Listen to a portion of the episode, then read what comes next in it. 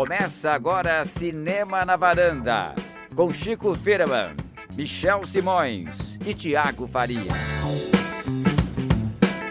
Varandeiras e varandeiros, bem-vindos a mais um Cinema na Varanda, eu sou Michel Simões, episódio de hoje, número 285, A Varanda dos Mortos-Vivos, Chico Firman. É, Michel, depois de ver um filme do Zack Snyder, é tudo que a gente pode pensar e oferecer. Cris, e você? Um ano, dois meses de pandemia, filme de zumbi, é confinamento para todos os lados, né, Cris? É a Liga da Justiça dos Zumbis agora, com o Zack Snyder, né? Tiago, Zack Snyder de novo com zumbis, ele fez o quê? Ele nos transformou em zumbis agora, pra, depois dessa sessão? Não sei, o que a gente vai descobrir é se a varanda sobreviveu a mais um filme do Zack Snyder. A mais um ataque do Zack Snyder. A mais um... Exato. Bom, então vamos falar muito hoje de Zack Snyder vamos falar hoje muito de zumbis. Né? Depois do, da sua estreia com o filme de, desse gênero, subgênero, digamos assim, ele está aqui de volta falando de zumbis. E vamos aproveitar então o ensejo, já que ele retornou, ele entregou já dois filmes sobre isso, e fazer um, um, um revival sobre quais são os melhores filmes de zumbi dos anos 2000. É, Chico Firman, o que, que não pode faltar num filme de zumbi, hein? Michel, eu acho assim, o subgênero zumbi, né? Subgênero porque é dentro do filme de terror, eu acho que ele tem muitas regras e tem, muito, tem uma mitologia toda que vem dos filmes do Romero, mas eu acho que tem duas, duas maneiras de abordar isso. Primeiro é você sendo referenciando e seguindo a lógica que foi criada a partir dessa mitologia, e a segunda coisa é tirando um sarro disso também. Eu acho que existem exemplos desses dois modelos de filme de zumbi. Será que o Zack Snyder se encaixa num desses aí? É isso aí, vamos querer saber. Então, antes da gente falar do, dos melhores filmes, vamos tratar do filme do Zack Snyder, que tá aí, é grande lançamento da semana da Netflix, Army of the Dead, Invasão em Las Vegas. O Zack Snyder, já falamos dele várias vezes, cineasta americano de 55 anos, esse é o nono filme dele. Ele começou com Madrugada dos Mortos, mas ele já fez 300, Watchmen, e mais recentemente se tornou, diria que, a cara dos filmes da DC. Tiago Faria. Sim, Michel. Eu lembro quando o Madrugada dos Mortos foi lançado, porque foi um filme bem elogiado, a crítica gostou muito, tratou o Zack Snyder como uma promessa do cinema de terror e também de ação, porque o Madrugada dos Mortos tem um, uma pitada de, de cinema de ação ali bem presente era uma homenagem ao filme do Romero, então tem essa carga cinéfila que, que a crítica gosta. Então as apostas eram altas para o Zack Snyder.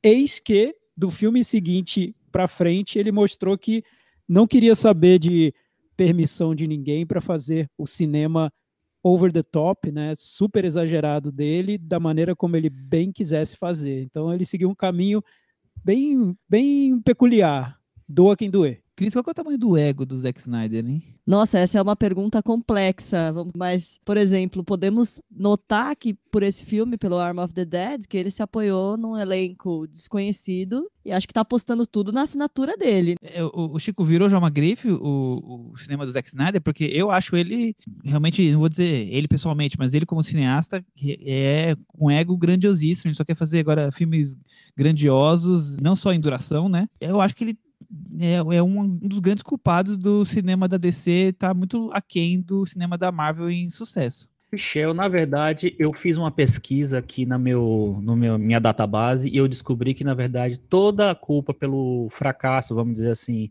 do, dos filmes do Zack Snyder, artisticamente, vamos dizer, se deve ao fato dele ser chamado de visionário. A partir do momento que se chama a pessoa de visionário, fudeu, já era, já era, não tem jeito. Quando isso aconteceu, Chico? Boa pergunta. Eu acho que ele que aconteceu com o 300, né? Porque é um filme que era, era meio diferente de tudo que, se, que tinha sido feito na época. Na verdade, eu acho que o Sin City foi é um pouquinho antes do 300, talvez um ano antes, mas o 300 com aquela coisa das cores, da homenagem aos quadrinhos, foi chamado de um filme à frente de seu tempo, diferente e tal, não sei o que lá. Realmente, talvez fosse diferente, mas talvez não fosse essas coisas todas. Eu achei que vocês iam falar, isso aconteceu com Christopher Nolan. Também aconteceu, mas enfim, não vamos entrar em, em nada que, que machuque ninguém né? aqui. Não, mas também foi chamado né? de visionário com o Batman. Para mim faria lógica essa afirmação. E se você pensar que se começou a falar de visionário no século XXI, vamos dizer assim, o Terence Malick começou a fazer, a, a fazer filme no, no século XXI, começou a, a fazer besteira, né, também. Visionário também. Ah, mas estamos aí hoje na segunda-feira. Só se fala em Terence Malick no Twitter, depois do lançamento do trailer do Eternals da Marvel, Chico. Olha, vamos ver o que é que vem, que é que vem aí. mas eu achei interessante o trailer. Bom, vamos começar com a sinopse pra gente mergulhar de vez no filme. Já vimos que o Zack Snyder aqui não causa uma comoção. Assim, Já vimos que visionário é o que não falta. Exatamente. Um acidente na estrada deixa escapar um zumbi em Las Vegas. A cidade precisa ser sitiada mas um grupo, um acidente na estrada deixa escapar um zumbi em Las Vegas. A cidade precisa ser sitiada, mas um grupo é formado para recuperar milhões no cofre de um dos cassinos da grande cidade. É, você falou aí de Las Vegas. Eu não, não sei o que os meninos acharam, mas eu sinto que o Zack Snyder tem uma dificuldade, não sei se é uma dificuldade, tem uma característica muito peculiar. Ele começou, começa o filme fazendo uma uma citação a Elvis Presley, ao Liberati. Ele tenta dar um, um tom meio humorístico ali para os nossos zumbis. Eu não sei se ele é muito bem sucedido. Nada me parece ter muita graça, mas ele tenta. E ao longo do filme isso se perde, assim. É, é um pouco bagunçado, na minha opinião. É que você tá falando então dos créditos iniciais em câmera lenta, com aquele estilo meio despojado, né? ah, câmera lenta. Imagina, Vá. né? Ele não, quase não usa isso, né? Nunca vi, dele, né? ele nem, ele, não foi ele que inventou isso. eu, eu, eu, eu, acho de longe a melhor parte do filme, não que eu acho que isso seja muito bom ou grande ou muito inovador, mas eu acho que ele consegue ali rapidamente contextualizar todos os clichês de Las Vegas e, do, e os surtos do Bi ao mesmo tempo, de uma maneira despojada, de uma maneira curiosa, mas assim, claro, já dentro de um, de um estilo Zack Snyder de assinatura, né? Não, mas a minha impressão é que assim, ah, filme de zumbi dos anos 2000 precisa ser engraçado. Então eu vou fazer alguma coisa engraçada agora na abertura e depois nós não vamos mais brincar disso. Obrigado. É, não, Minha porque é o Zack Snyder, né? Precisa pensar no drama, né, Chico? Então, né, eu acho que é, um dos maiores problemas para mim do cinema do Zack Snyder é justamente pegando um, um pouco o que você falou mais cedo, a, a pretensão dele terminou virando uma coisa de fazer sempre um filme gigante, um filme que seja incrível, que todo mundo vai falar, que seja um arrasa-quarteirão, um o maior filme de zumbi de todos os tempos, ou o maior filme de super-herói de todos os tempos, sei lá o que é.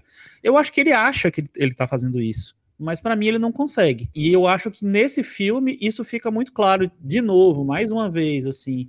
Primeiro, é, você falou da, da, da, duração. O filme tem 2 horas e 28 minutos. 2 horas, horas e 28, 28 minutos? Sério? Não, zumbis em Las Vegas, aí 2 horas e 28 minutos. Gente, nem o Jorge Romero fez isso. O que é que, ele, que, é que o Zé Zayas está pensando? Eu sei, eu acho que ele tem um problema seríssimo com administrar essa grandiosidade, assim.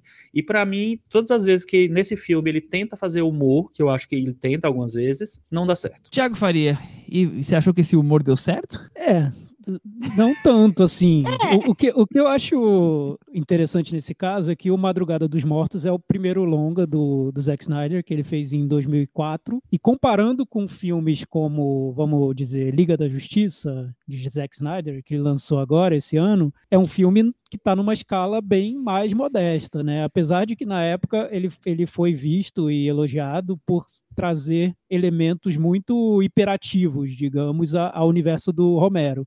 Então eram zumbis ali a, a mil por hora, não era aquele zumbi típico do cinema do diretor de A Noite dos Mortos-Vivos, que eram zumbis um pouco mais sorumbáticos e tudo mais. O Zack Snyder trouxe um olhar dele para esse universo e por isso ele foi elogiado. Bem, comparando o Madrugada dos Mortos com o Army of the Dead, o que eu noto aí é toda essa trajetória do Zack Snyder no cinema dele de lá para cá. Então é um filme bem maior em todos os aspectos, na duração, mas também na escala dos acontecimentos, de tudo, na maneira como ele trata os gêneros. Não é um filme de um gênero só, tem vários, tem comédia, tem, tem cinema de ação, tem, tem terror também, tem momentos mais ali de drama também, enfim, tem relações familiares, tem de tudo no filme. É quase um filme de Bollywood, né? Tá tudo lá dentro.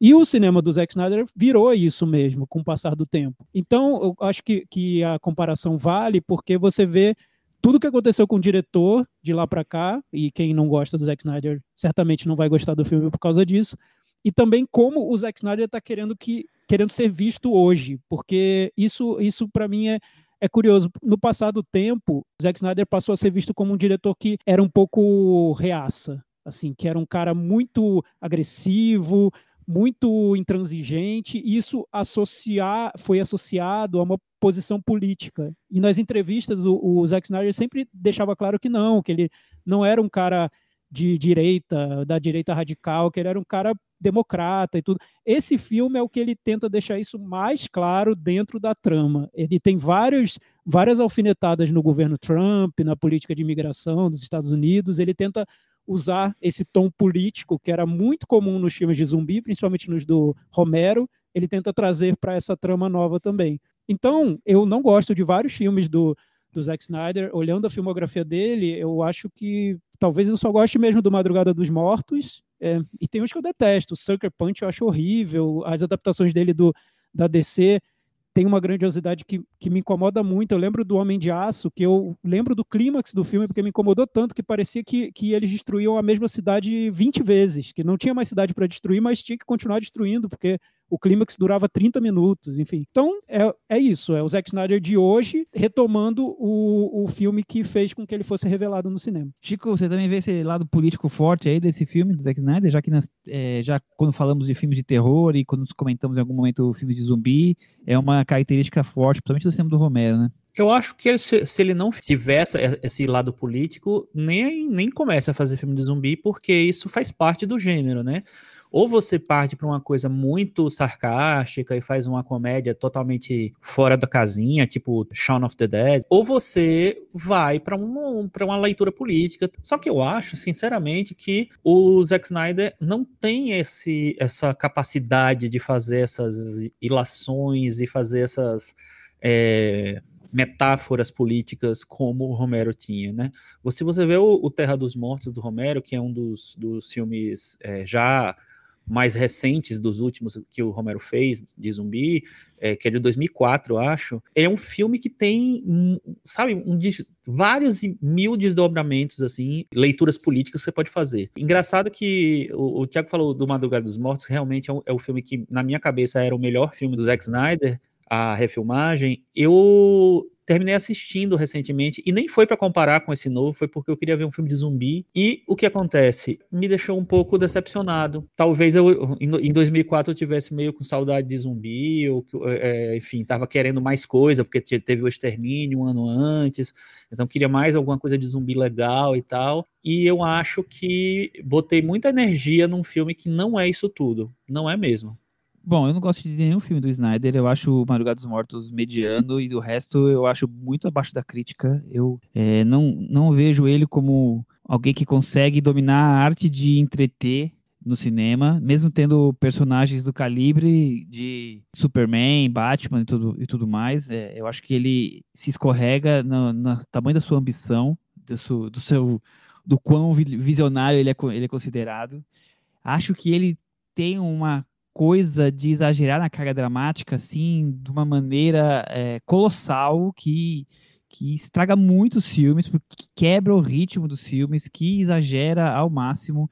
Ele não consegue colocar isso de uma maneira aceitável. Tá aí aquele grande momento da Marta do filme do, da luta do, do, do, Superman contra o Batman, por exemplo. Quer dizer, ele tá aí, e esse filme tá aqui também cheio de momentos de carga dramática carregada, pai e filha, é, a coisa da imigração, tá tudo ali com muito drama, assim, para os zumbis ficam estátua, agora vamos fazer a cena dramática. Aí vamos colocar atores bem ruins, que não tem, que não, não, não são, não conseguem escapar muito das, só de cenas de ação, e vamos dar interpretação para eles agora com todo o drama, de um pai que tem um passado com a filha que não se encontra mais, sabe, assim, completamente despropositado para o filme, o que vai tornando o filme ainda mais longo do que a gente já falou, que já estão duas horas e vinte, que não tem não tem ação bastante para explicar essas duas horas e vinte.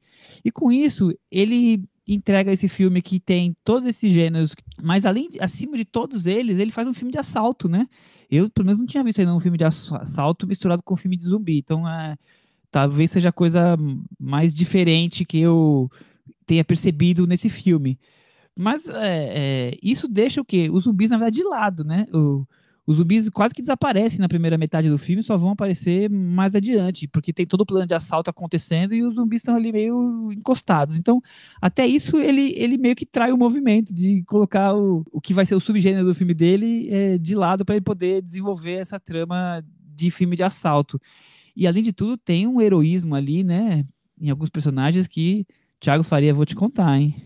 É, Michel, sobre essa história da estrutura de filme de assalto, o filme me lembrou muito o padrão da série Velozes e Furiosos, porque ele também é um filme sobre reunião de amigos, né, parças que estão ali desapegados. Então você tem um personagem principal que, por coincidência, é um cara bem forte, né? Não, não entendi porquê. É tipo um, um, um novo Schwarzenegger do, do cinema novo, de ação. O novo The Rock, né? É o novo The Rock, e que vai, o novo Vin Diesel, e que vai reunindo os, os parças para uma missão. E a missão é um assalto, né? Um, um roubo, um cofre. Enfim, me lembrou a estrutura do, do Velozes, mas também de outros filmes, porque eu acho que a brincadeira do Zack Snyder nesse filme é juntar tudo dentro de um liquidificador e fazer um, um, grande, uma grande sessão de cinema e tudo mais. Aliás, eu acho que esse filme, considerando todos os lançamentos da Netflix desde o início da pandemia, é o filme que para mim tem mais cara de filme de cinema, de blockbuster de cinema, porque até na duração eu lembro de vários filmes totalmente é, que, que não cabiam numa duração tão, tão grande. Eu lembro da série Piratas do Caribe, que tinha filmes de três horas de duração, e que era isso: você ia ao cinema na, nesse período de, de grandes lançamentos e para ver sessões longas, né? Enfim, eu acho que esse filme do Zack Snyder cabe bem nesse, nesse padrão de blockbuster. Infelizmente, saindo no, na telinha, né? Mas o próprio Zack Snyder fala em entrevistas que para ele tanto faz. Ele diz que as pessoas hoje veem filme em celular e que ele está querendo ir atrás do público da Netflix mesmo, ele não está preocupado com essa história de ser visto no cinema ou não, mas eu vejo o perfil do filme como algo de diversão no cinema. E sobre o, o Zack Snyder em si, é, Michel, ouvindo você falar sobre ele, eu entendo tudo que não gostam no cinema dele, eu próprio me irrito muito com, com alguns traços do Zack Snyder, mas eu também não vejo como um problema em si você ter um diretor que queira chegar nesses registros muito dramáticos ou, ou transformar o filme em algo quase épico. É, eu, eu não vejo um problema em si. Eu acho que ele perde a mão porque talvez ele não, não consiga chegar onde ele, onde, onde, ele, onde ele queira chegar, mas a intenção eu não vejo como problemática. É, não, eu só acho que ele tá a fazer. É isso. Eu concordo com o Thiago, assim, inclusive eu, pessoalmente, como gosto muito desse universo de, enfim, de fantasia, de ficção e tal, eu gosto muito quando um diretor tenta fazer um filme sério a partir disso. Eu acho que é legal quando é, é, ter os dois lados. Você tem uma consciência do gênero, você brincar com o gênero, você brincar com a estrutura, e, mas também gosto quando, quando se leva a sério. Então, eu fico é, animado quando tem uma, uma empolgação. Só que para você levar a sério um filme de zumbi, você tem que ser um ótimo diretor. Você tem que ser um diretor que tenha experiência no, no assunto. Você tem, você tem que saber mesmo fazer, entregar um produto que não seja um produto vazio. E para mim, os filmes do Zack Snyder, de uma maneira geral, e esse muito particularmente, são, é, são filmes vazios. Eles não, para mim, eles não, eu, eu não consigo me divertir, sinceramente, não consigo me divertir. Tem vários momentos que são para divertir, para dar risada, para, sei lá, emocionar, e se envolver e tal. Eu não consigo me envolver de maneira nenhuma, sinceramente, de maneira nenhuma. Pô, tem um tigre zumbi no filme. E ele, é, é, enfim, do nada, né? Não, não, existe, não existe função para aquele tigre. Eu achei legal, Chico, mas tudo ah, bem. Continua. você.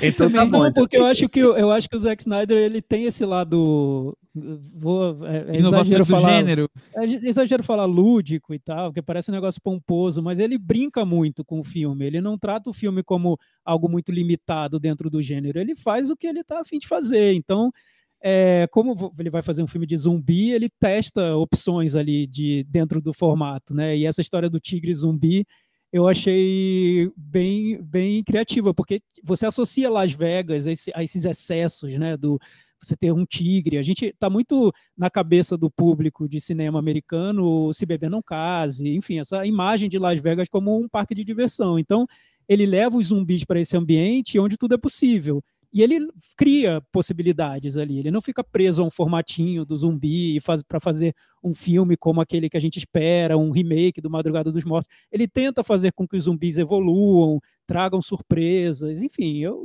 eu acho que como, como essa ideia de passeio num parque de diversão, ele, eu acho que ele se esforça, assim, ele não está fazendo algo que me pareça muito seguindo cartilha, não. Acho que, é, acho que ele está se esforçando. É, eu, eu, de cara pensei no, no tigre do Mike Tyson se transformando em zumbi ali. Eu achei interessante, assim, achei que uma ideia é válida. Eu, eu acho que a gente tem um contrato firmado, nós cinéfilos, com o, o, subgênero de zumbi, já tem algumas regras que são meio impostas, mas eu, eu acho interessante quando você consegue trazer algum tipo de inovação que possa, de alguma maneira, casar. Mas, mas eu, por mais que eu, eu gosto do Felino, eu acho também que ele entra ali numa cena, entra numa segunda, tá, tá ali um papel de, assim, coadjuvante de luxo, né, Cris? E você, se diverte com os filmes do Zack Snyder? Ou com esse filme especificamente? Não, eu acho que a questão do humor no filme do Zack Snyder é é difícil. A minha sensação é de que é um, é um corpo estranho, de que ele tenta porque ele acha que precisa ter como ingrediente de filme zumbi. Mas aí, retomando uma coisa que o Thiago falou, acho que a gente vai para uma tentativa de ser Velozes e Furiosos e acaba sendo mais Logan Luck, alguma coisa do gênero. Tem um toque de 11 Homens em um Segredo, é, mas também não, não chega lá. Acho que ele quer ser um filme de zumbi mais sério, tipo Guerra Mundial Z, talvez. E a, a ideia dele eu acho que é mais essa. E aquilo que você falou, tentar criar é, relações, estabelecer conexões familiares, pessoais, tentar trazer drama para esse, esse cenário caótico de zumbi que ele constrói. Acho que tem coisas legais da, da lógica zumbi, mas duas horas e meia. É, é, é, é too much. São coisas legais meio soltas, né? Isso é, algumas coisas vão ficando muito loucas e, e muito né, grandiosas de, demais, assim. É difícil você aproveitar mesmo, sei lá, se divertir. Pelo menos para mim, uma hora vai, fica, vai ficando cansativo, inevitavelmente. Do mesmo jeito que eu ficava cansada com um monte de Pirata do Caribe e Johnny Depp fazendo aquela mesma piada. É, é um uma jornada um pouco pesada aí do Zack Snyder. É árduo, Chico. É eu, Chico. Eu, eu, concordo muito com a Cris, concordo muito. Inclusive, é, não só o Piratas do Caribe, mas como Guerra Mundial Z, eu acho que são exemplos muito bons do, do que esse filme se associa. É, para mim, são blockbusters que não são interessantes, não são legais, não, não são divertidos e são maçudos, sabe? São filmes que não que você você vê que o diretor tá com tanta preocupação que ele não se diverte fazendo o filme assim. E é um filme de zumbi, né? Você não se divertir apesar de tudo, enfim.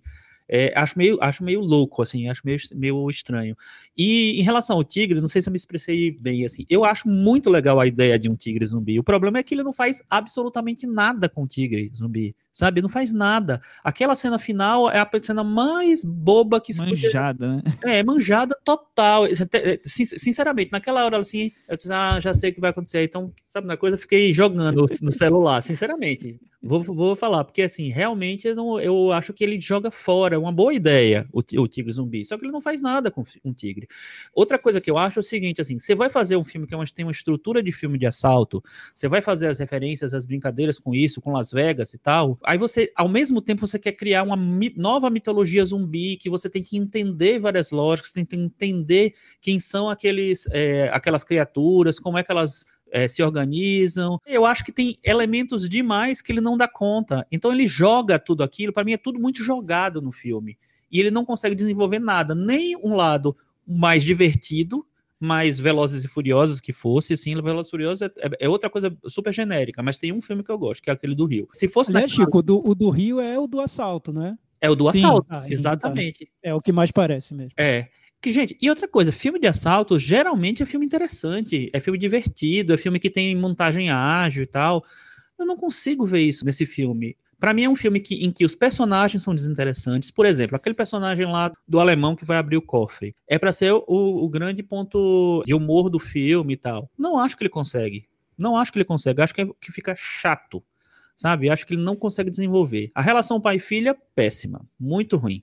Ele não consegue dar unidade dramática para o negócio, não consegue dar força para aquilo ali. Tudo é, é, é, acho, genérico, sabe? Banal, assim. Concordo com você, Chico, sobre o, esse lado do humor do filme. Esse personagem cômico parece que está sempre fora do tom, né? Que, pelo menos para mim, o humor é difícil você avaliar, porque talvez algumas pessoas achem super engraçado e tudo mais.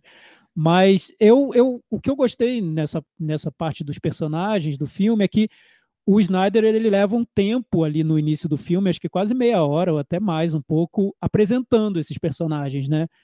O que eu vejo é que isso também tem a ver com um pouco com a trajetória do próprio Snyder, por ele ter sido criticado no passado por não apresentar tão bem os personagens. E até esse filme do novo da Liga da Justiça, ele gastou muito tempo com isso, com os, apresentando os personagens. E nesse caso do, do viu, novo, vi, vi, vi. Mas, Nossa! Assim, que, que revelação! É, me rendi ao, ao Snyder. E eu, eu não gostei, mas é porque, mas eu acho que ele tenta apresentar muitos personagens, né? Eu não sei o que o Chico acha disso. Acho que, acho que a maior cobrança que ele recebeu, talvez, foi achar que os fãs dos heróis ficaram sem ter essa apresentação dos personagens na, na versão do, do Liga da Justiça.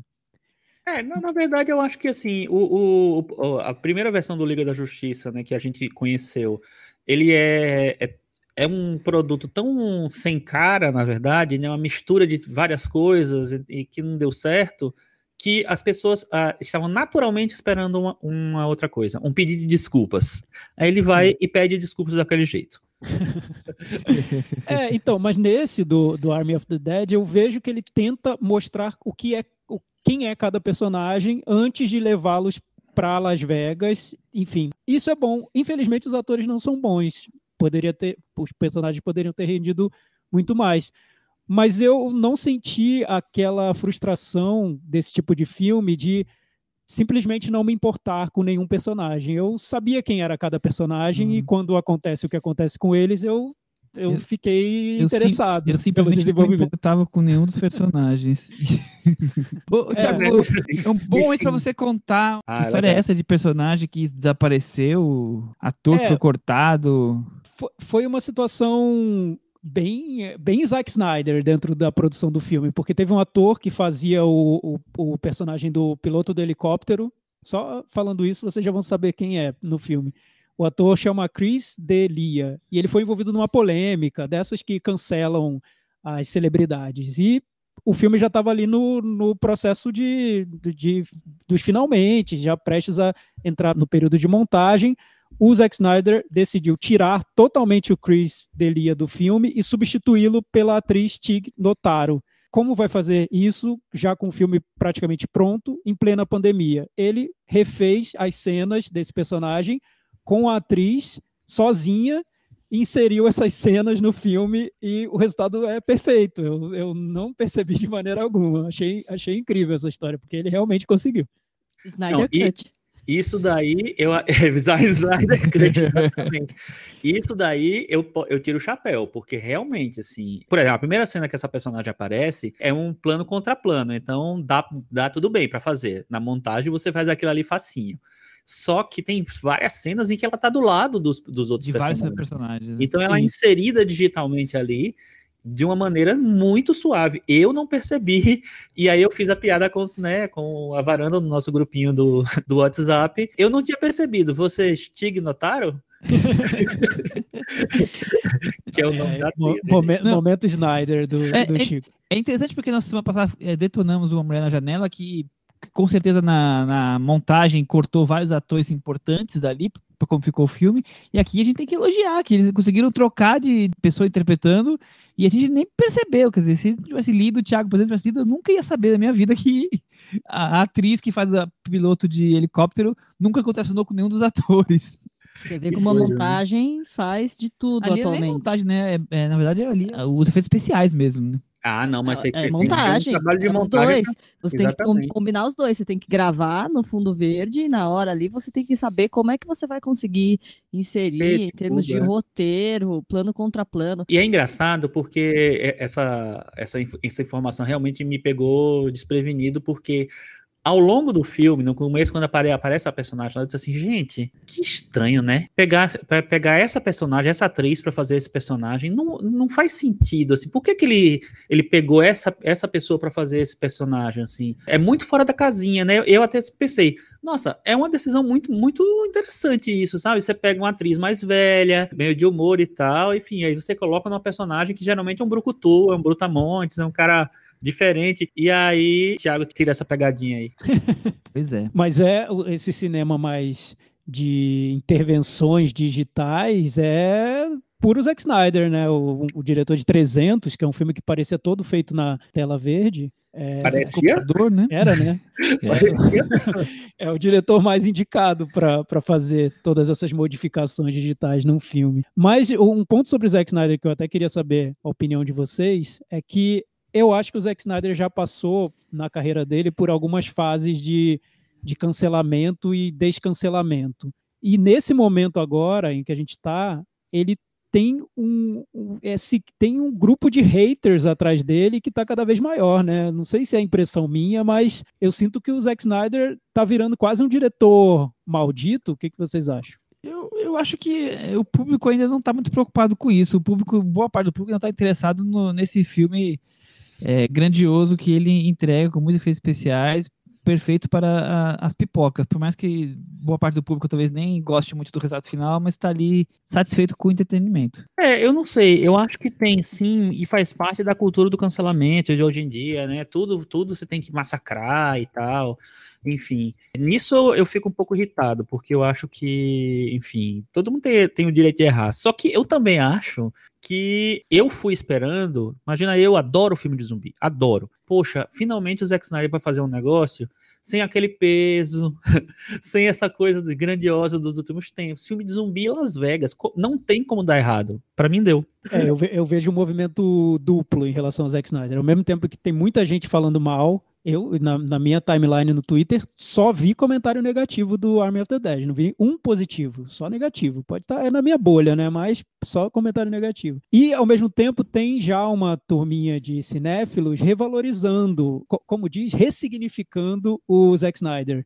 Encontrando pontos positivos, valorizando o que até seria um- um traço autoral do cinema dele e o próprio Liga da Justiça refeito pelo Zack Snyder, eu vi muitos elogios. Então, talvez ele já esteja até nessa fase do foi tão massacrado que já tem gente elogiando. Eu Pois acho, é. eu acho sim.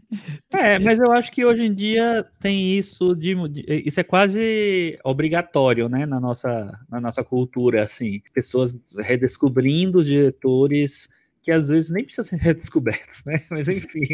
É porque, é porque eu acho que um traço dele é que você pode não gostar e achar tudo exagerado, tudo excessivo, mas não dá para negar que ele tá fazendo os filmes que ele quer fazer, né? Ainda mais agora nessa fase da, da vida que ele bancou um Liga da Justiça, que é quase uma série de TV condensada, né? E agora ele fez um filme de duas horas e meia na Netflix que com certeza deixaram ele fazer o que ele bem entendesse. Teve carta branca para fazer também. E quanto mais carta branca ele tiver, mais querido ele vai ser por esse público que identifica marcas autorais nos filmes dele.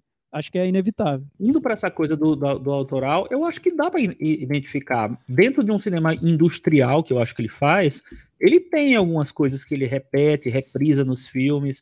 E não que sejam coisas que eu goste, não, mas assim, eu acho que tem um pouco disso, sim. Eu acho que ele tem essa coisa de. eh, eh, essas psicoses dele mesmo, que ele termina alimentando. Ele não é aquele cineasta genérico que você fala, pô, se fosse outro cineasta, o filme ia ficar igual que você nem ia perceber. Não, pelo contrário. você percebe ali, ele ali. Isso não quer dizer É. que seja bom, mas é, você percebe que ele tá ali. né? Exato, exato. É, é bem por aí, é bem por aí. É, eu vejo, eu vejo muito o Snyder no final desse filme. Porque eu, eu senti falta no filme inteiro. Se teve uma coisa que eu senti falta nesse filme foi cena de ação Nossa, boa, assim, falta. bem filmada e tudo. Tem uma que, é, que, que mostra os zumbis saindo de um elevador, que ali eu vi um plano que, nossa, foi bem pensado. Tem um diretor aí querendo fazer um- uma cena forte. Eu vi nesse plano dos zumbis saindo do elevador. Mas a cena final de ação, que tem o helicóptero, eu gostei. Eu acho que ela funciona como clímax do filme ali para mostrar que chegou num ponto alto e aí é o ponto alto nível Snyder, né? Falta qua- quase estourou a- a- o meu aparelho de TV porque vai explodir tudo. E, e ali eu vi o Snyder. Acho que aquilo é o Zack Snyder mesmo. Goste ou não, aquilo é o, o cinema do Zack Snyder bem resumido numa cena. Resumo da carreira. Sim. Você teve que baixar o volume, Thiago? É, tive. Ah. não cheguei a baixar o Eu tive, eu tive. Eu Às vezes, que eu, às vezes eu faço isso, sabia? Porque Tive. tem, tem uns, umas cenas em alguns filmes que não, você não tá preparado pro barulho que vai fazer, né? Enfim. Mas, mas é, mas é um, um exagero total, né? Você vê pra onde ele tá levando o filme dele. Que eu não quero dar spoiler pro no que vai acontecer no fim do filme, mas deixa de ser, ser interessante. Meta varanda? Chico Firman. Eu vou dar nota 4. Eu ia dar nota menor, mas eu vou dar nota 4 por causa da Tig Notaro. Ah, muito bem, muito bem. Eu vou dar nota 3,5, Thiago, e você? Eu vou ser bem bonzinho e vou dar 5,5. Nossa, o Thiago do- achou obra-prima. É uma mãe. Eu acho que é, o- é o filme dele que eu mais gosto, desde Madrugada dos Mortos, se bobear. Gente, eu, eu tô achando que o Thiago produziu esse filme. Eu tô achando que o Thiago é, é do fã-clube do Foi- Nicolas foi- Cage foi e do bem- Zack Snyder. Foi bem Ah. triste abrir aqui o, a, a filmografia do Zack Snyder. Foi, foi quase uma agressão só ler a filmografia. Então eu vi que eu gostei mais do que eu imaginava desse filme. Eu não Puxa. sabia que a varanda tinha esse problema com o Zack Snyder. Tô impressionada. Assim. Eu detesto. Eu perco meu É. tempo vendo o filme do Zack Snyder. Eu lembro que o Batman vs Superman, o Chico Firman defendeu. Mas eu posso estar enganado. Não, eu defendi mesmo, mas era muito mais por causa do Batman do Superman, e- mas não por causa do Zack Snyder. Aí eu revi o Batman vs Superman um pouco antes da Liga da Justiça, e pelo amor de Deus, é muito, não dá. Não, é ruim. Olha, gente, não vou falar as notas, mas eh, o Batman vs Superman, a nota mais alta foi do Thiago, tá? Ah, olha Mentira, só, eu já sério? tava... Aliás, bem rotina- mais Como que assim? do Chico. Aqui, Como? aqui Que nota eu dei? deu nota 6. Ah, olha. E eu? Você deu nota 4. Eu dei quatro? É, Olha, tá vendo? tá vendo só? Tá vendo, Thiago, como você é? então... Então temos um fã de Zack Temos um fã de Snyder Zack. Snyder. Temos um fã de Zack Snyder. Eu, Snyder. eu, eu tava à frente, eu tava à frente do tempo que eu já tava valorizando o Zack Snyder quando ainda era modinha falar mal.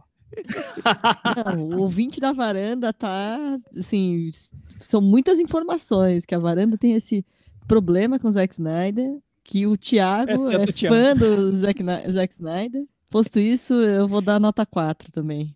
Eu tive que assistir esse filme em duas parcelas, mas ah, na, na segunda assistida eu, assim como o Thiago, entendi um pouco melhor alguns personagens, então eu subi meio ponto da minha nota. É isso aí. Muito Foi bem. generosa, né, Cris? E eu tô esperando o filme com do Zack Snyder com o Nicolas Cage. Não sei porque não foi feito ainda. Talvez tenha sido feito e eu não percebi, mas esse tem que ser feito, né? Pelo amor de Deus. Pode ser o, o, o- o grande filme da carreira do Nicolas Cage. É, Despedida em Las Vegas, parte 2. Nossa. Já aproveita os zumbis. Apocalipse em Las Vegas, no mínimo. Com essas notas, Arm of the Dead, Invasão em Las Vegas, ficou com 43 do Meta Varanda e ele caiu da varanda, Thiago. Isso aí, diretor, diretor maldito tem que ter nota ruim mesmo. Bom, a gente falou bastante de filme do- de zumbi do Zack Snyder, mas tem um universo gigantesco de filmes de zumbi pra gente fazer um resumo aqui e tentar destacar os melhores filmes. Vamos fazer um corte dos anos 2000 pra cá, pra se concentrar nos filmes mais recentes, mas temos filme de zumbi pra tudo quanto é gênero e tudo quanto é gosto, né? A gente já falou aqui de que muitos filmes são mais sérios, políticos, outros filmes são mais ligados na comédia. Também tem filmes de zumbi de outros países que a gente acaba ficando muito no cinema americano, mas tem filme de zumbi muito no, no Reino Unido, na, na Ásia tem muito filme de zumbi, né? Japão, Coreia. Europa, de vez em quando surge algum outro filme. Eu perguntei pro, pro Chico o que, que não pode faltar no filme de zumbi. Thiago, você é aquela pessoa que gosta de ver um filme de zumbi? Ah, eu gosto, gosto muito. Eu sou muito fã dos filmes do, do Romero, muito mesmo. O Dawn of the Dead, né, que inspirou Madrugada dos Mortos do Zack Snyder, eu acho uma obra-prima. No- A Noite dos Mortos Vivos também, enfim. E o filme, meu filme de zumbi, sem querer dar spoiler logo de cara, meu filme preferido de zumbi desse século é do Romero. Eu acho é, é, é um universo que ele tornou muito particular e que, claro, vários outros cineastas foram se apropriando, ou, ou como disse o Chico muito bem, satirizando, é, se tornou um subgênero do cinema. Só que o Romero é Romero, não tem como comparar, não. Cris, e você, Romero? Fora Romero, tem zumbis? É um tipo de filme que te agrada? Você gosta mais da pegada mais engraçada? Tem ali relação com zumbis? Eu gosto e acho que nos últimos anos tem sido essa coisa de você tentar encontrar humor nos filmes de zumbi. e acabar tornando a narrativa mais leve, mas nem por isso abandonar as, as regrinhas, a lógica, esse clima de terror. E eu go costumo gostar de filmes que conseguem balancear um pouco esse suspense barra terror com esse humor. Já falei um monte aqui de Zumbilândia, que para mim, desses filmes que tem humor, é, é, é impressionante como ele se renovou na sua sequência. Ele ele cria uma lógica muito específica no primeiro, e aí quando você vem pro segundo, ele consegue surpreender com novos personagens, criando outra lógica, enfim. Mas eu também gosto muito desses que se levam a sério na, na medida. Acho que um dos meus favoritos, por exemplo, é o, é o espanhol Hack de 2007. Terror, terror mesmo, e é muito bom. Eu acho interessante como é, esse mundo do cinema de zumbi consegue realmente trazer tantos filmes diferentes, né? Eu, sinceramente, antes do, de começar o podcast, não, não dava muita atenção para o cinema de zumbi. Aqui nas conversas, acabei, até quando a gente fez um especial, uma homenagem ao Romero, que eu fui atrás de ver os filmes dele realmente, que eu tinha deixado de lado, que eu fui descobrir esse cinema zumbi, e desde então tenho visto bastante coisa. Sempre que surge algum, algum filme mais comentadinho, mais ou menos, eu já vou lá e, e me interesso em conhecer. E eu, eu gosto dessa essa versatilidade, né? Então, a, gente, a Cris falou aqui do Zumbilândia, dessa pegada de humor. A gente já falou aqui desse filme de hoje, que é um filme de assalto misturado com zumbi, mas tem desde filmes exploitation, como o Robert Rodrigues com o Planeta Terror. Você consegue fazer uma brincadeira com o cinema, como é aquele plano sequência dos mortos, um filme japonês. Então, eu acho muito interessante como é, é rico, como você consegue brincar filmes mais dramáticos. O Cargo, por exemplo, é um filme bem dramático, quase que é um filme de catástrofe, só que causada por uma infecção zumbi. Então, o Guerra Mundial Z é quase que um filme de um action horror movie. Então, ele consegue te dar muito espaço para você poder usar muito o, zumbi. E de longe, só por ter a coisa desse teor tão político que o George Romero conseguiu colocar desde o primeiro filme, mas quase todos, ou talvez todos os filmes dele são muito importantes e, e o quanto isso foi se elevando, não só os zumbis, foram, ele foi fazendo pequenas modificações, quanto o teor, o discurso foi subindo de tom, que deixa ainda mais, é, para mim, interessante esse universo, Chico. Então, Michel, eu concordo muito com você. Eu acho que o, o, gênero dos zumbis, ele cabe tanta coisa, né? As pessoas descobriram, os diretores descobriram que, que se cabe tanta coisa e pode seguir caminhos tão diferentes, assim, e, e caminhos vários, muitas vezes muito interessantes, que tem filme de zumbi para tudo, realmente, assim. É, isso é impressionante, assim. Filmes, por exemplo, a gente teve recentemente o Invasão Zumbi, né, filme de 2016 coreano. Isso para mim é a diferença, por exemplo, entre o filme que ele leva a sério enquanto fantasia e um filme do Zack Snyder. É um filme ágil, leve, inteligente, divertido, sabe? Funciona muito em termos de entretenimento. Eu acho que o Zack Snyder não consegue fazer isso. A única coisa boa que o Zack Snyder fez foi colocar a zombie do Cranberries no final. Nossa, eu ia falar isso. a gente falei, esqueceu de falar. Esqueci de falar isso, vou ter que falar no puxadinho, sei lá. também achei, Chico, foi um ótimo uso da música. Nossa, eu, eu ali eu disse, poxa, que essa sacada, para mim era para ter aberto o filme com isso. E aí eu acho que, como Invasão Zumbi, o Danny Boyle faz isso no, no Extermínio, eu acho que é um filme que eu acho que na verdade foi o filme que renovou, né, os zumbis para os anos 2000, 2010, foi, foi o Extermínio 2002. Eu gosto de como ele lança esse universo. Então, eu acho que tem comédias muito muito legais, assim. Eu sei que o Michel viu hoje uma, uma comédia muito legal de, de zumbi, que é o Pequenos Monstros, que é um filme australiano, eu acho. Australiano, isso. Australiano com a Lupita Nyong'o, que eu acho incrível que eles fizeram, porque eles pegam um filme de escolinha um filme de, de, de, a Lupita é uma professora de escolinha infantil, né? Criança de, sei lá, três anos, quatro anos, e mistura com, com o zumbi. Eu acho uma, uma mistura que é muito legal. A cena em que tá a Lupita levando a, a, a, os alunos enfileiradinhos ali por meio da epidemia zumbi, eu acho genial. Eu comecei a gargalhar ali, eu acho muito bom, acho muito interessante assim. E tem para mim o maior exemplo da, de comédia voltada para o universo zumbi é o Todo Mundo Quase Morto, Shaun of the Dead, que eu já falei, do Edgar Wright, que eu acho um um, filme incrível, um filme engraçadíssimo, que tem todas as regras da comédia romântica, sendo que é misturado com o universo de zumbi. Então eu acho que assim, as possibilidades são inúmeras e eu acho que muitas vezes elas não certo. Muitas vezes não, né? Fica um pouco genérico. Mas quando eu acho que tem um, um diretor que é um pouquinho mais autoral, que sabe vender bem o seu projeto, eu acho que muita coisa legal pode sair. E aí, Thiago, e você? Eu concordo com o Chico e não tem como discordar. O Chico é especialista em zumbi, que eu sei. Mestre zumbi. Mestre zumbi. Nossa, Grão mestre zumbi. então, também vejo como um gênero que dá muita liberdade porque isso, isso é comum nesses subgêneros, né? Porque não se cobra do, de um filme de zumbi que ele seja indicado ao Oscar. Então, acho que os, quem cria esse, esse tipo de filme tem mais liberdade para inventar, para, enfim, é, burlar regras do gênero. E, e, aí, às vezes, tem resultados que são muito fortes. O, eu concordo com o Chico sobre os, os que ele selecionou mesmo. E, aliás, três dos filmes que ele selecionou estão no meu top 5. então, quando a gente falar sobre o top 5, eu vou. Spoiler. Falar sobre isso. Cris, e aí? Você falou de Hack, é um filme mais eletrizante, mais filme de terror, mas aí quais são os seus favoritos aí de, de zumbis? Já podemos ir pro top 5, então? Acho que sim, né? Eu vou aqui pro meu top 5, então. Então, Todo Mundo Quase Morto, do Edgar Wright, que o Chico acabou de falar. Eu Gost- também acho Gostamos de humor, super né? legal, super autoral. Invasão Zumbi, Frente Busan, que tem humor, mas um, um pouco mais sério. É muito bacana, e aí com essa pegada asiática e tudo mais. Zumbilândia, eu acho que o mais legal da Zumbilândia talvez seja se apoiar no, na característica de cada um dos atores. E principalmente quando vem o dois, eu acho que isso funciona muito bem. O Jesse Eisenberg com o Woody Harrison, pelo menos pra mim, funciona super bem. Extermínio, também adoro Extermínio, suspeito pra falar, né? Gosto do Danny Boyle, esse é protagonizado pelo Cillian Murphy. Gosto do 1 e do 2, do 1 mais. É, aquelas cenas que eles gravaram de em Londres, completamente vazia, devastada pelos zumbis, é, é muito bom, né? Demais.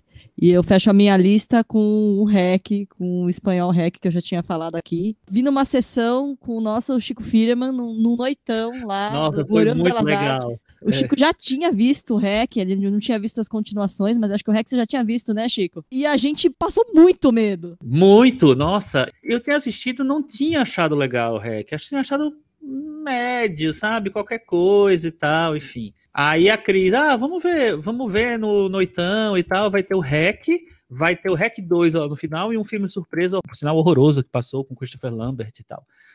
Aí eu disse assim, ah, eu vou. Gente, o REC cresceu demais pra mim. Eu, eu, eu fiquei realmente muito envolvido com o REC, assim. Tive bastante medo e gostei muito. Dá mó medo, Hack, nossa. Nossa, muito, muito. Aterrorizador. Eu nunca vi o remake que fizeram nos Estados Unidos, que é o Quarentena. Vocês já viram? Não, eu só vi o Eu vi, primeiro. eu vi. Não, não, é- não achei muito bom. Ah, Mas é, bem fiel ao, ao esperado, né? original. E aí, enfim, esse daí eu, eu. Essa sessão foi muito marcante, Cris. Foi demais, foi demais. O, o Cris, antes de passar para os outros nossos amigos, ag- agora há pouco o nosso querido ouvinte Marlon Della Bruna fez uma brincadeirinha aqui com, com filme de zumbi no Twitter e tudo mais.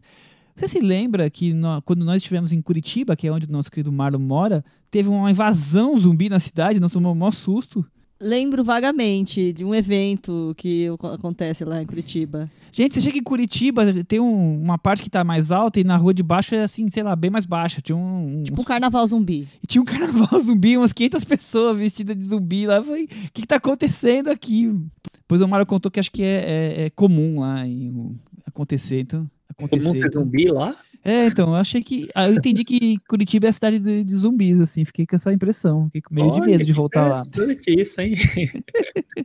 muito interessante. Tiago, e sua lista aí, zumbis e comentários mais sobre outros filmes?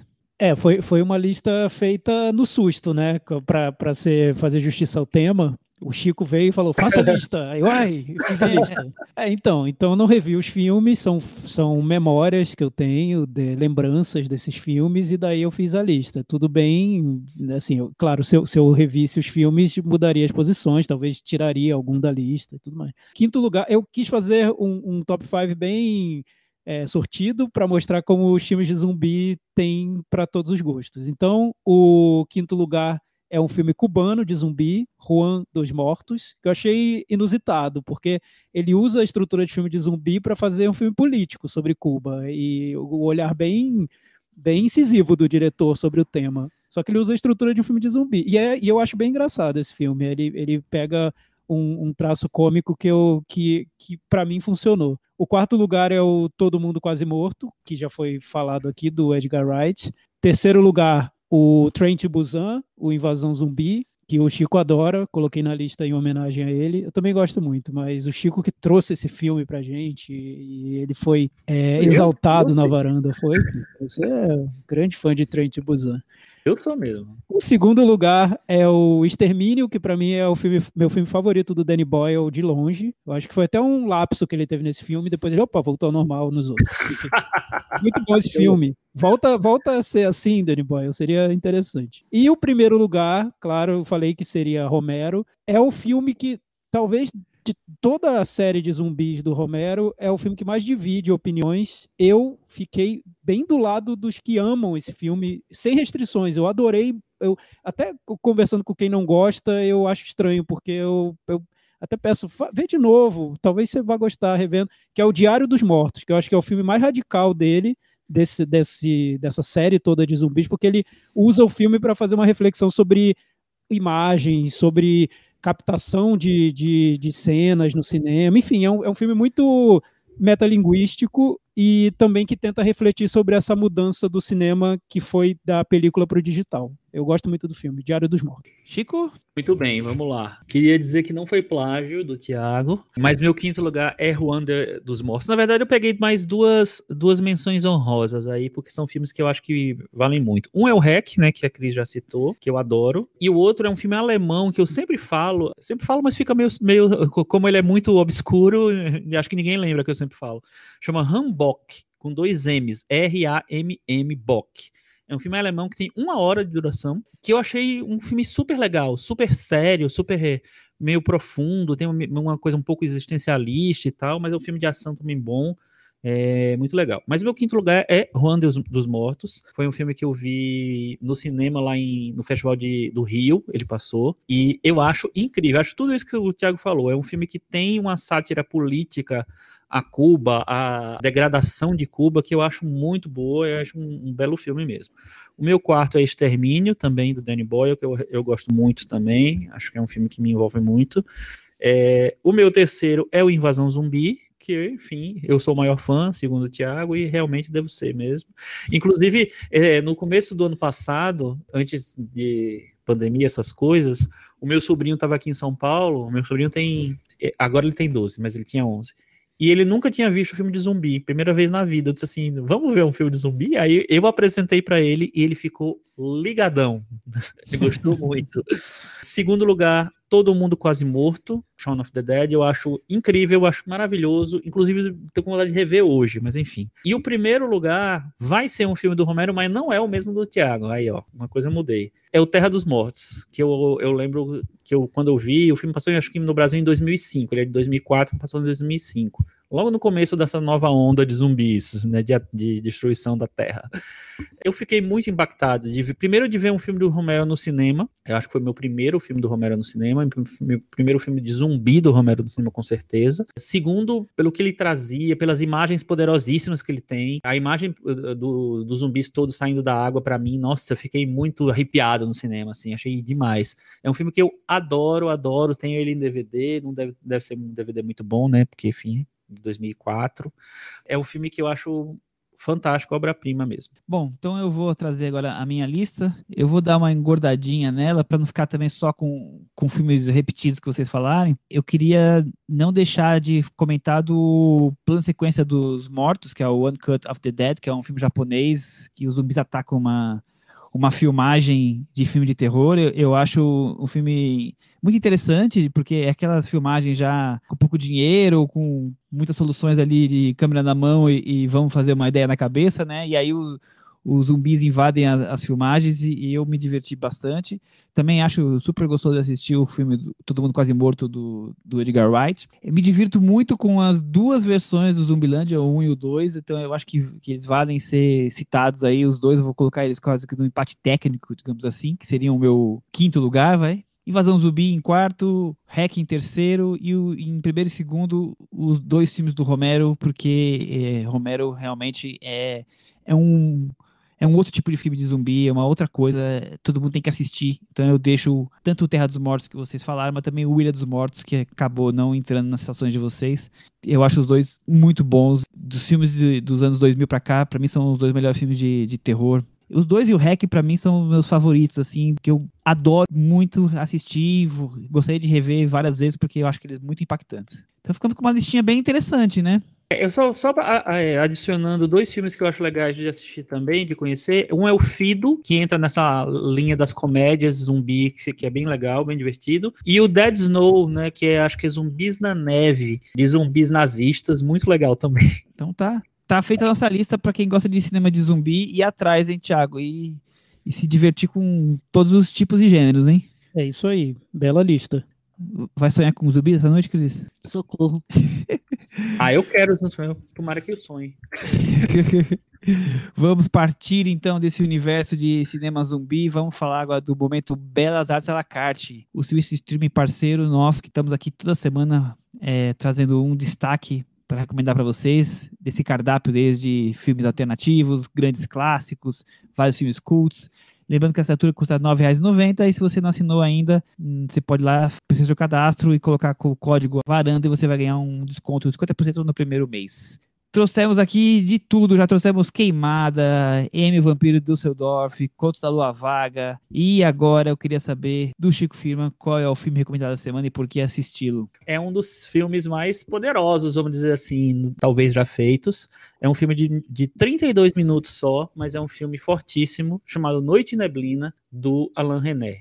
É um documentário sobre campos de, de concentração nazistas que mostram todo tipo de, de, atrocidade. Assim, então é um filme que muitas vezes aparece em listas de melhores filmes de terror de todos os tempos, apesar de ele ser um documentário. É um filme que, que revela também o, o Alain René para o mundo, né, que logo depois faria o Hiroshima Mon Amour. Tiago Faria é um filme impactante, um filme para é muito mais do que medo de zumbi. Eu tenho medo de ter pesadelo com é, essa, essas imagens que o filme traz, né? É, é um filme fortíssimo e eu acho que, revendo o filme, eu fico com a impressão de que, que ele tem de mais importante, talvez seja uma discussão sobre o tom que se usa para falar sobre alguns temas que talvez nem devessem ser filmados, né, de tão chocantes que são. É um filme sobre o Holocausto e é um filme de olhos bem abertos sobre o Holocausto. Né? Ele não fica fugindo do, do assunto, ele encara de frente, mas com um tom, e aí voltando a falar sobre tom, né? De uma maneira que não é de, de não é apelativa de, de forma alguma, não é sensacionalista. Ele até tem uma narração em off que é um pouco distanciada. Às vezes parece até que é um comentário sobre o, o próprio registro do horror, a, a maneira. É, ele, ele, ele ele destrói o nazismo de uma maneira fria, é, quase irônica até, mas sem, sem parecer gratuita. Então, é, é um, é, o tom do filme é tão perfeito. Eu li em algum lugar que eu, que eu não lembro mais onde que é, um crítico dizia que para quem quiser filmar Holocausto, é, é importante assistir a esse filme, porque se a pessoa não conseguir chegar perto do tom que esse filme usa, é melhor nem filmar. É melhor filmar outra coisa. Mas ninguém consegue então, chegar perto do filme do tom, do tom, que ele consegue fazer, né? É, então, porque o que eu acho que, que tem nesse comentário é que é muito complicado filmar esse tema. E você pode cair em, em registros que são ou ofensivos, ou gratuitos, ou sensacionalistas, e, e vários outros problemas, né? E que a gente vê muito no cinema. Eu acho que tem muito filme sobre o Holocausto que perde totalmente a mão e que são filmes elogiados, enfim. Mas o, o Noite Neblina acho que ele ficou como uma marca do de como se aproximar desses temas que são chocantes, terríveis e, e registrá-los. Eu acho o filme assim realmente devastador. É, me deu uma sensação extenuante de assistir uh, esse resgate das, das imagens de, de, extermínio, ao mesmo tempo com aquela coisa misturada com o fluido dos campos abandonados, né? É a coisa da narração em off, para mim, extremamente corrosiva. É, eu acho que é um filme mais do que obrigatório, devia ser passado nas escolas, para ver se a gente para de nascer fascista, né? É, eu é... acho que as criancinhas iam ficar um pouco perturbadas, Michel.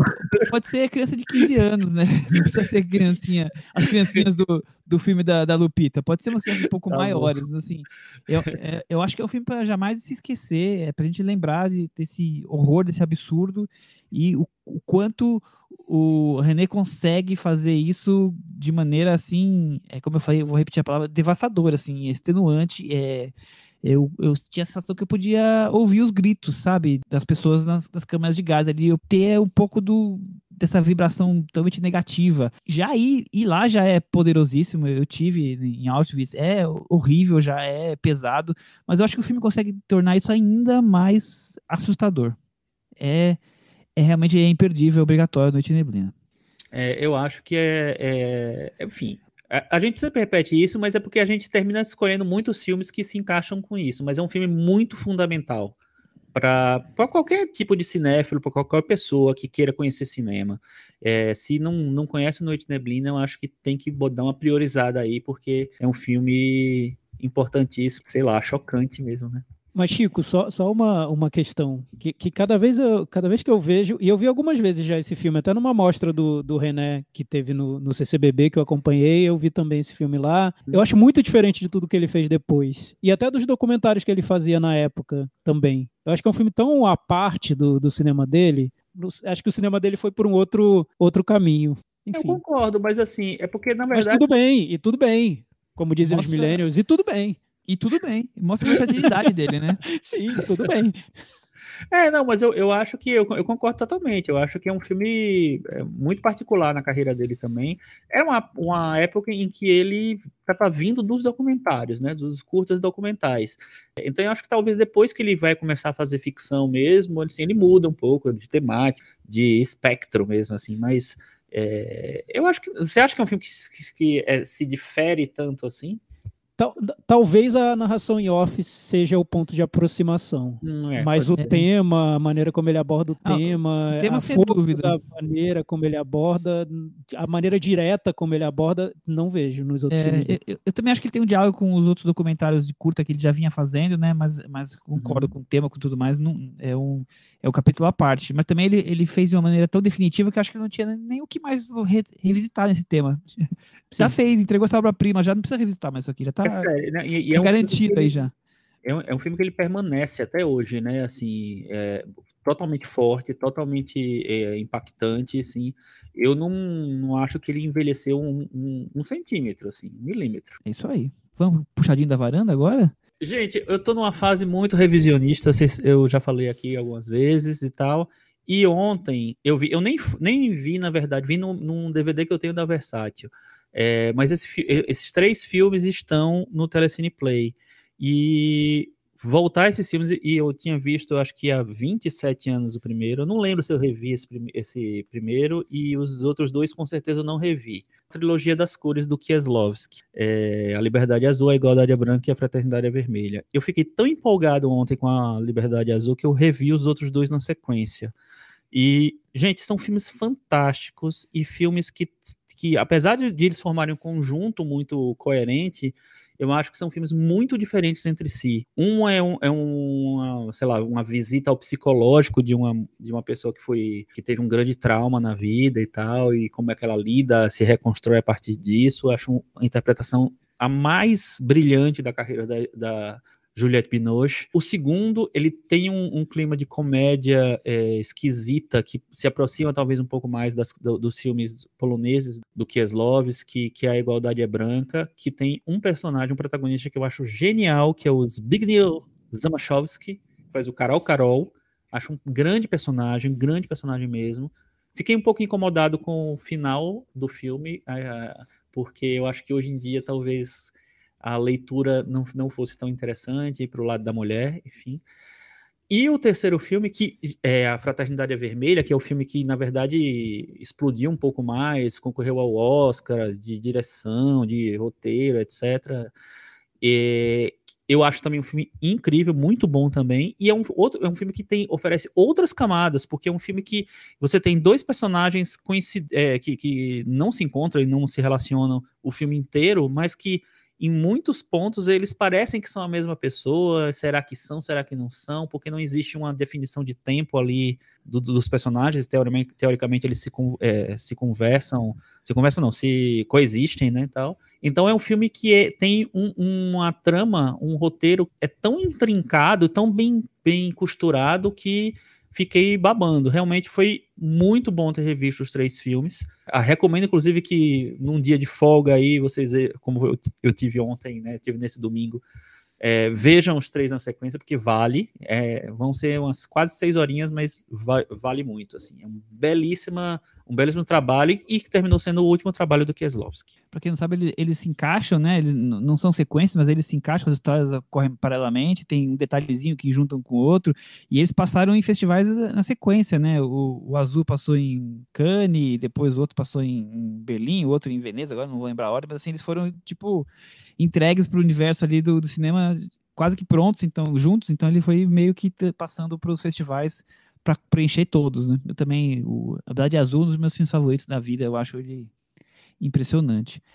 É, eu não, não, tive nenhum filme essa semana que me impactou, como seria, por exemplo, Trilogia das Cores, mas para não deixar de trazer também mais alguns assuntos para varanda, eu vi um filme no Supumungan Plus, acho que é assim que chama, o, o o streaming deles, chamado Trópico Fantasma, um filme belga do, do Bas de Vos, que eu achei bem interessante sobre uma é uma personagem passando por uma noite quando ela perde o, o ela dorme no, no metrô e, e, perde a estação e aí essa volta para casa se torna um digamos que um martírio aí. É uma muçulmana e vai encontrando um monte de, de gente situações a coisa vai acontecendo. Eu achei um filme fluido um filme que, que vai vai te mantendo ali interessado na, na trama, na, nessa personagem, ao mesmo tempo que retrata diversos tipos de, de, de personagens marginalizados. Eu achei um filme interessante. Eu, eu, é... eu, vi o filme também, eu gosto bastante do filme, acho que a, a atriz é muito boa, é um, o filme também depende muito dela, né, porque é, Super. ela o tempo inteiro, se passa em Bruxelas mesmo, e é um filme, sei lá, eu, eu gosto muito desses filmes que se passam ao longo de uma noite, assim, e ele, e, ele não tem nenhum, nenhum humor, não é um filme de humor, né, é tipo depois de horas. Nem, nenhum humor. Mas é um filme que tem essa coisa de entrar nessa, nessa lógica da noite, e, e como a noite pode ser perversa ou meio, ou, sei lá, ou difícil, né, de, de atravessar. Exatamente, concordo. E eu nunca fui grande fã dos filmes do Bob Hefferson, que foi um cineasta muito importante, né, nos anos 70 principalmente. Mas eu descobri um filme que eu acho que fez muito sucesso na época, mas me parece hoje não tão celebrado, e eu finalmente gostei de um filme dele, que é o Cada Um Vive Como Quer, com o Jack Nicholson fazendo um road movie na, na, busca de tentar fazer as pazes com o pai que está ali já num estado terminal na vida. E o filme também é um personagem é, bem solto, vai acontecendo um monte de coisa até ele chegar lá no, no, no encontro, que é a, a, cena mais famosa do filme, inclusive. Eu, eu acho um filme é, que resgata muito bem o que é os anos 70 e talvez pegue o o que eu conhecia do cinema do Bob Hefferson e faça de uma maneira que me agradou mais do que, por exemplo, o Destino Bate a Sua Porta, que, que eu não, não, não gosto nada, é uma refilmagem de um filme mais antigo, né?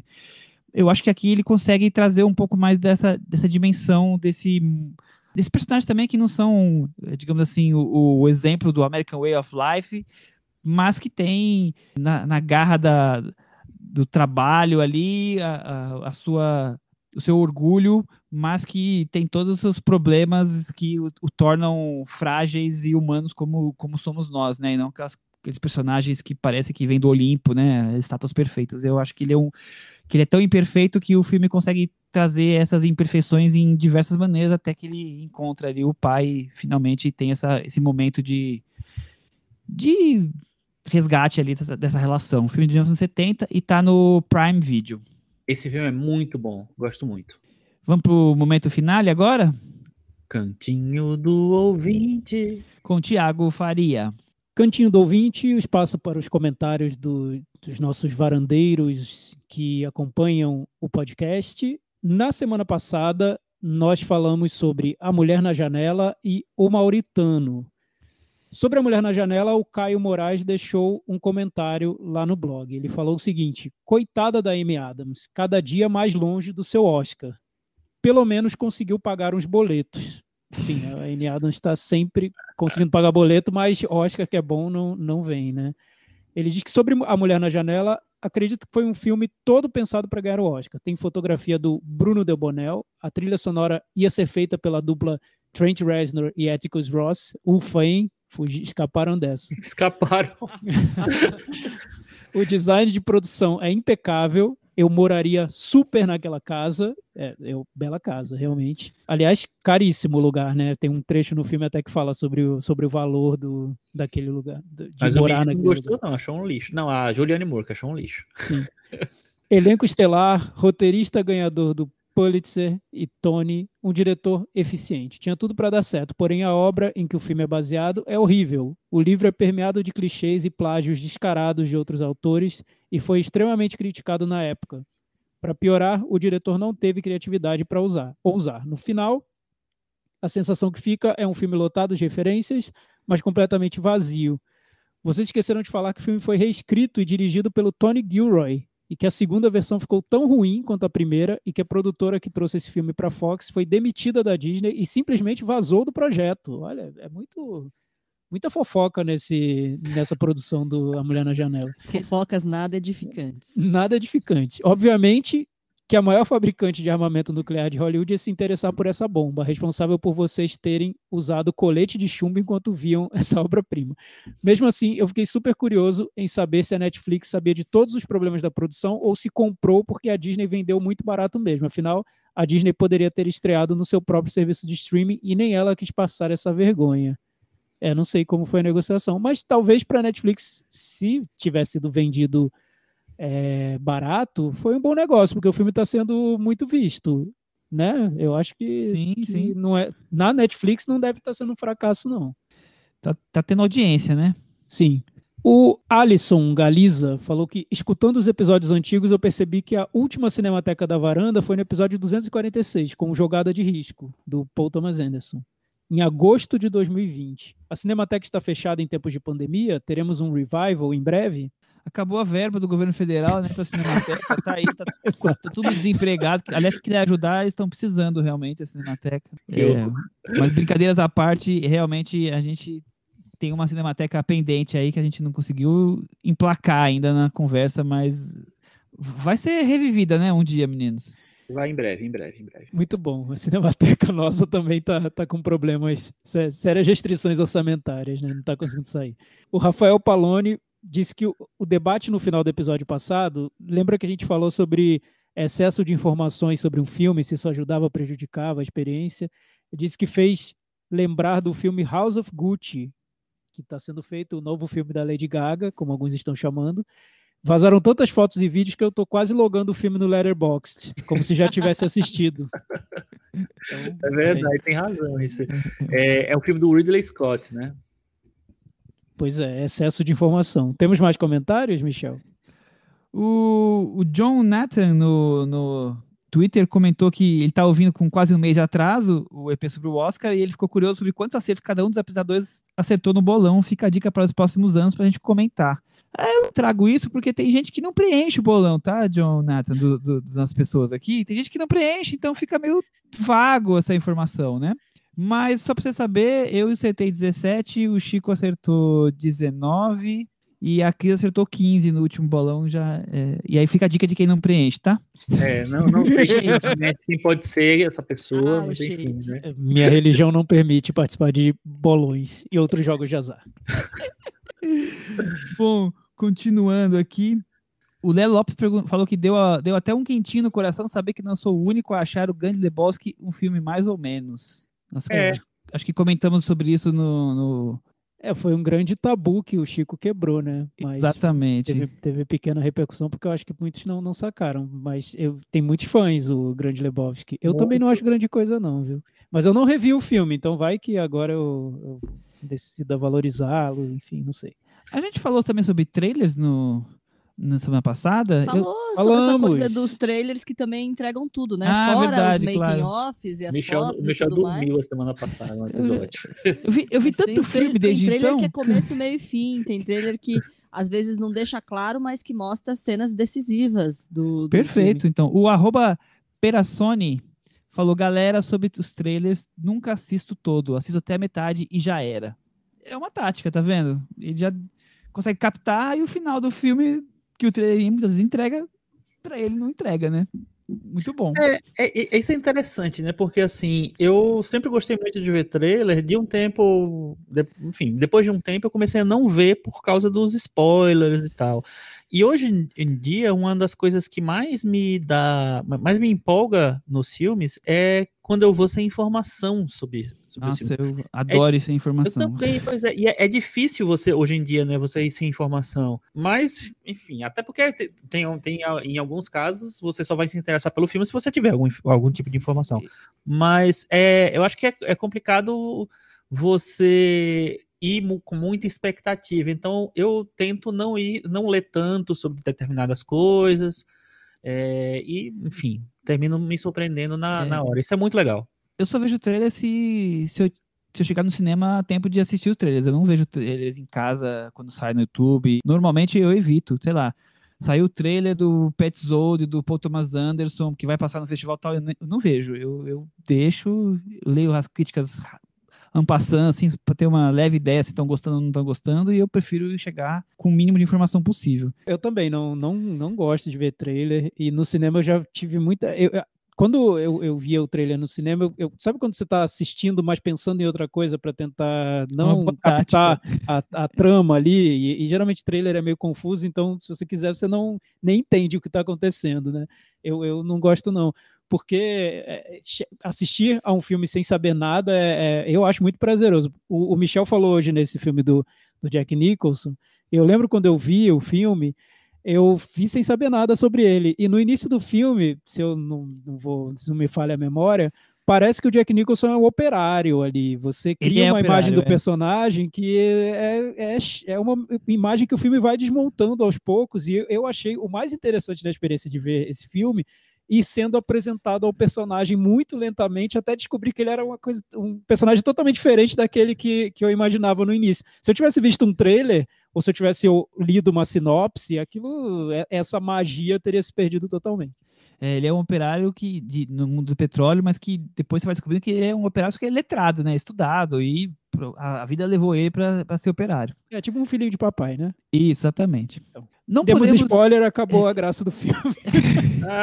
É dos anos 70, gente. Passou na sessão da tarde, com certeza. nossa, esse 1970 filme é mesmo. Muito maravilhoso, cara. Muito Eu não maravilhoso. achei tão maravilhoso assim, mas é, é um filme- é bom filme, com certeza. A gente não pode encerrar sem trazer aqui, a Cris me lembrou muito bem, Cris, obrigado, o Metavaranda dos ouvintes, né? Os nossos ouvintes Ah, deixaram as notas para os dois filmes que nós falamos semana passada. Eu tô aqui até trazendo, vendo se não teve mais ninguém que votou enquanto nós estamos gravando, para ter a média o mais atualizada possível. A mulher na janela, que a gente deu 38, derrubou da varanda, caiu pela janela, ficou com 42 para os nossos ouvintes. Então tá ali, Tamo mesma, ali. mesma opinião que a gente. Já o Mauritano, prepare-se, Thiago, segura na cadeira, porque as notas não não estão do mesmo nível que as nossas. Nós colocamos com 48 o filme e já os nossos ouvintes deram 66. Uma nota super bem destacada aqui, teve até Aprovado, notas aprovado. 9, tá super aprovado pelos Michel, mas só sem, sem não, não precisa abrir o sigilo da fonte, mas foi muito visto o Mauritano. Não, não foram tantos votos assim, mas 66 é um número expressivo aí, no, tá na média, na média alta do- dos, dos votos dos nossos ouvintes. Muito bem. Semana que vem vamos saber a, a opinião dos varandeiros sobre Arm of the Dead, a invasão em Las Vegas. Vamos ver, né? Se eles vão ser mais legais, que eu acho que deve ter ouvinte assustado. Pelo menos eu tô um pouco impactada. Não sabia que Enola Holmes, Zack Snyder, todo mundo na mesma prateleira. Como assim? O que, que aconteceu? Qual é a conexão? Ela quer dizer que são. Que a varanda os- tem um desapego. Desapego, é, não gosta. desconhecia. Desapego é muito bom, né? Assim, eu não odeio o Zack Snyder, só não gosto. Eu jurava que o Chico gostava, foi, foi surpreendente Não. pra mim. Eu gosto de não, 300, não adoro. Nossa, eu odeio, tre- odeio com todas as minhas forças. Eu, eu, eu, na verdade, eu achei ok 300 quando eu vi. Eu acho É, que. eu acho ok. Eu acho que. Um, tem- um que eu vi e eu não achei horrível, mas que todo mundo detonou, porque o filme foi uma traição, uma obra-prima e tal, foi o Watchmen. Então, eu também não achei horrível, mas assim, você, você já leu o Watchmen? Sim, eu O acho Watchmen maravilhoso. É, o Watchmen é um sem negócio dúvida. sensacional, assim. Eu não, eu acho que é, é tipo o Fernando Meirelles fazendo ensaio sobre a cegueira, sabe? Qual é o, o jeito de sair uma obra-prima de novo? Não dá. Não sei, então. Sobrou até pro Fernando Meirelles hoje. Coitado. Pra ele. Hoje, ele, hoje a varanda tá implacável. Ele, ele tá lá é, buscando fundos pra plantar a Amazônia de novo, talvez, e o Chico tá aqui detonando o Fernando Meirelles. Não, ele- ele- Trouxe, trouxe Ele- do nada, Ele né? tá lá filme. querendo processar todo mundo que baixou o Marighella, isso sim. Também, também. É, isso também ele tá isso, querendo mesmo. tá louco pra, pra descobrir todo mundo que baixou. Cuidado com seu IP aí por aí, viu, ouvinte? É isso aí, até semana que vem. Tchau! Tchau. Tchau.